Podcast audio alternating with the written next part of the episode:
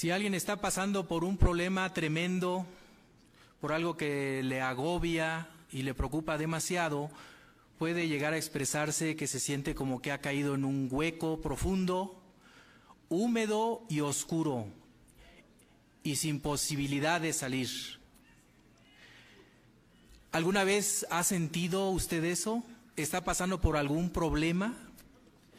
Quizás eso le ayude a imaginar lo que estuvo viviendo Jeremías. Durante 40 años, él estaba entregando un mensaje especial de Jehová Dios, un mensaje condenatorio. Este mensaje fue dirigido a familia, a compañeros, a conocidos, a reyes, a príncipes y hasta sacerdotes. Pero el resultado fue que el mensaje fue sumamente desagradable a todos ellos. ¿Cómo reaccionaron?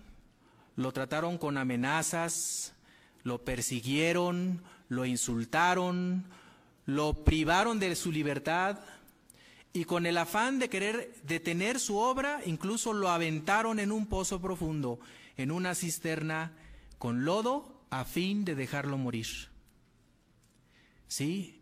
Un hoyo profundo, frío, oscuro y sin posibilidad de salir. Desafíos terribles, ¿no es cierto?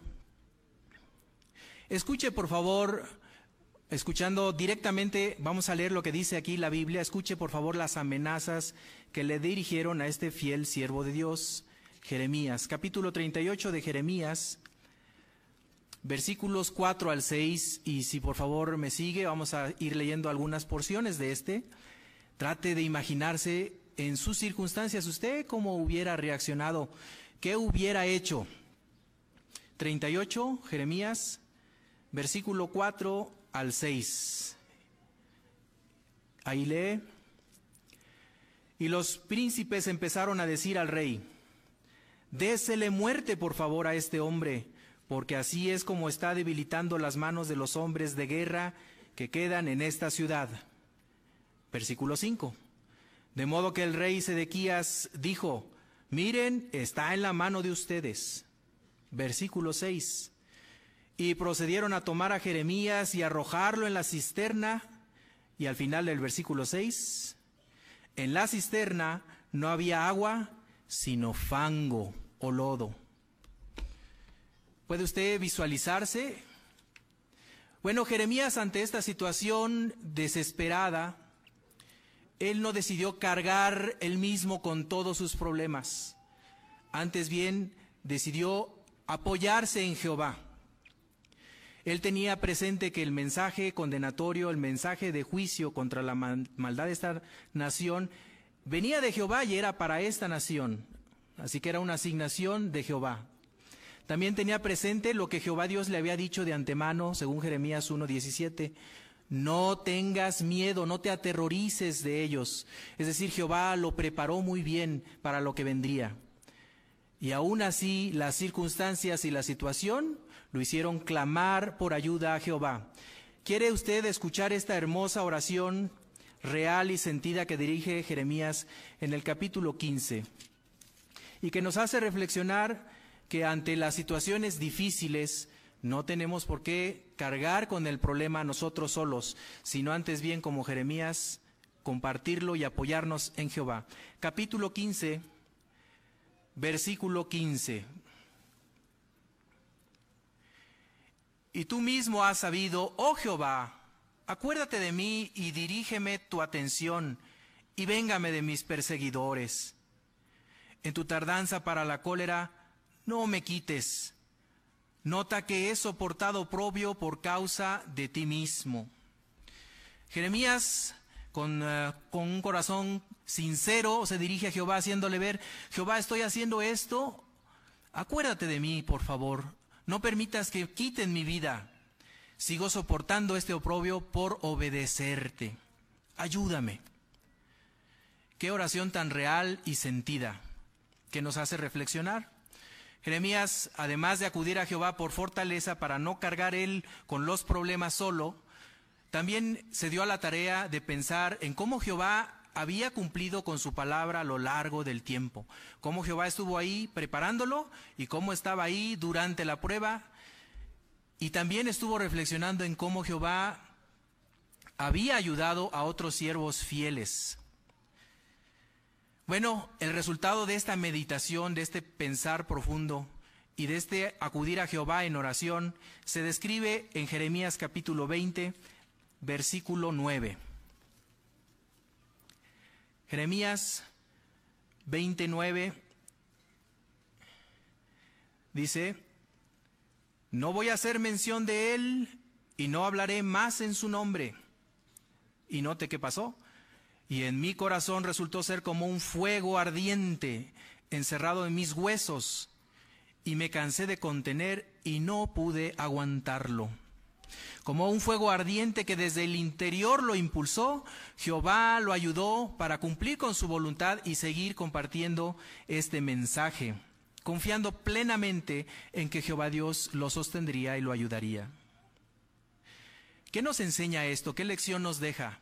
Que en lugar de rendirnos, debemos acudir a Jehová, compartir lo que nos está preocupando, llenar nuestra mente de pensamientos en los que nosotros podemos ver por pasajes bíblicos cómo Jehová ha cumplido con su palabra a lo largo del tiempo. Y también, sin duda alguna, el beneficiarnos de ejemplos de tiempos modernos. La realidad es que el sistema de Satanás está ejerciendo mucha oposición y esta se deja sentir por medio de gobiernos, familiares, compañeros y vecinos. Tome, por ejemplo, lo que acaba de suceder el 21 de abril, afectando a 170 mil de nuestros hermanos en Rusia, donde el Tribunal Supremo prohibió de manera injusta las actividades de los siervos de Jehová. Y esta situación se repite en Corea, en Asia, en Europa y en otros países, como Kazajistán, donde un tribunal condenó a cinco años a uno de nuestros hermanos por practicar su religión. Sin ir tan lejos, ¿Conoce usted a alguien de la congregación que esté recibiendo oposición de su familia? Quizás papá o mamá. ¿O alguien de los compañeros de la escuela o del trabajo que se esté burlando? ¿O los vecinos? La Biblia explica en 2 eh, de Timoteo 3:13 que la situación avanzará de mal en peor. Así es que, al igual que Jeremías, tenemos necesidad de apoyarnos en Jehová. Jehová sigue sosteniendo y ayudando a nuestros hermanos para que no se rindan, para que sigan aguantando y para que cumplan con su comisión de predicar. Pero las palabras que Jehová dirigió a Jeremías también se las dirige a usted, hermana, a usted, hermano. Te las dirige a ti, joven, y me las dirige a mí. ¿Quieres acompañarme en la lectura de Jeremías capítulo 1? Y mientras lo, leamos, lo leemos, por favor, Póngase en este lugar. Jehová está dirigiendo estas palabras a usted, a mí. Capítulo 1 de Jeremías, versículo 8 y 9. Jehová le dice, no tengas miedo a causa de sus rostros, porque yo estoy contigo para librarte. Es la expresión de Jehová. A esto Jehová alargó la mano e hizo que ésta me tocara la boca, entonces me dijo Jehová, mira que he puesto mi palabra en tu boca. No tengas miedo. La comisión de predicar viene de Jehová y de Jehová viene la fortaleza para todos y cada uno de nosotros.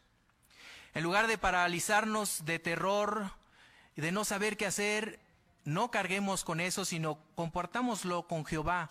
Pidámosle el valor, el denuedo que se requiere denuedo y valor que recibieron otros siervos de Jehová y está registrado en la Biblia. Hagamos al igual que Jeremías el ejercicio de repasar mentalmente cómo Jehová ha ayudado a sus siervos a través de los años. Oremos con denuedo, descargando nuestro corazón como Jeremías lo hizo, pidiendo a Jehová el consuelo, el valor con oraciones reales. Y Jehová estará ahí sosteniéndonos y ayudándonos. Vamos a escuchar ahora a nuestra hermana Miriam Gutiérrez.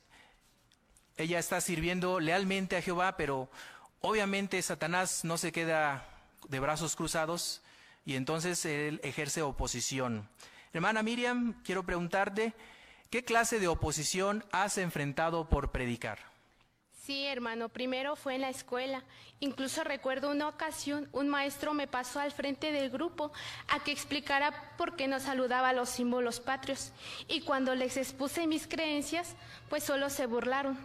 Aunado a eso, en la familia también he sufrido oposición por parte de mi padre y esta se intensificó cuando empecé a cumplir pues mis metas espirituales como el precursorado e irme de campaña, pues él empezó a hacer comentarios negativos a tal grado que me dejaba ver que ni siquiera él creía lo que yo predicaba y a veces eso me desanimaba, hermano.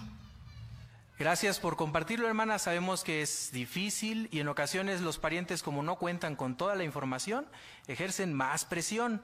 Pero, hermana, ¿qué te ayudó a aguantar? Sí, hermano, pues fue mi estudio personal, el apoyo de los hermanos de la congregación, pero principalmente la oración. Como menciona Salmo 55, 22, arrojaba mi carga sobre Jehová porque sinceramente a veces sentía que me rendía y que ya no podía y sinceramente eh, a, veces sentía que me, a veces hasta me deprimía. Pero ahora, hermano, puedo mencionarle que he visto la mano de Jehová, pues mi padre cambió de actitud. Y fíjese que esto fue desde que los hermanos le hablaron de Jehová, pero en su idioma que es el mije. Esto a él pues le sorprendió mucho. Y tanto fue así que aceptó la invitación de ir a una conmemoración y a una asamblea regional. Ahora él reconoce que esta es la verdad. De hecho, me alegra decirles que actualmente está estudiando con nosotros. Así que con todo hermano, puedo decir que gracias a Jehová, el aguantar y no rendirme me ha traído grandes bendiciones. Muchas gracias, hermana Miriam. Sin duda alguna, gracias por compartirnos esta experiencia y también por hacernos ver cómo Jehová te ha ayudado. Que Jehová te siga bendiciendo en tu leal servicio. Finalmente, hermanos, este mundo de Satanás va a seguir ejerciendo mucha presión. Oposición, injusticias, desgracias, decepciones. Es el sistema injusto de Satanás. Y Satanás va a aprovechar las circunstancias que nos provocan desánimo, agotamiento, abatimiento. Y como el león que huele a su presa herida, está alerta para poder prevalecer, para poder aguantar sin rendirnos. Tenemos que hacer como Jeremías Gracias a Jehová que ha puesto ese buen ejemplo aquí en la Biblia. Siervos de Dios como Jeremías, que tienen o tuvieron sentimientos como nosotros, enfrentaron problemas como nosotros, no se rindieron, aguantaron las pruebas. Con la ayuda de Jehová, nosotros también aguantaremos y no nos rendiremos.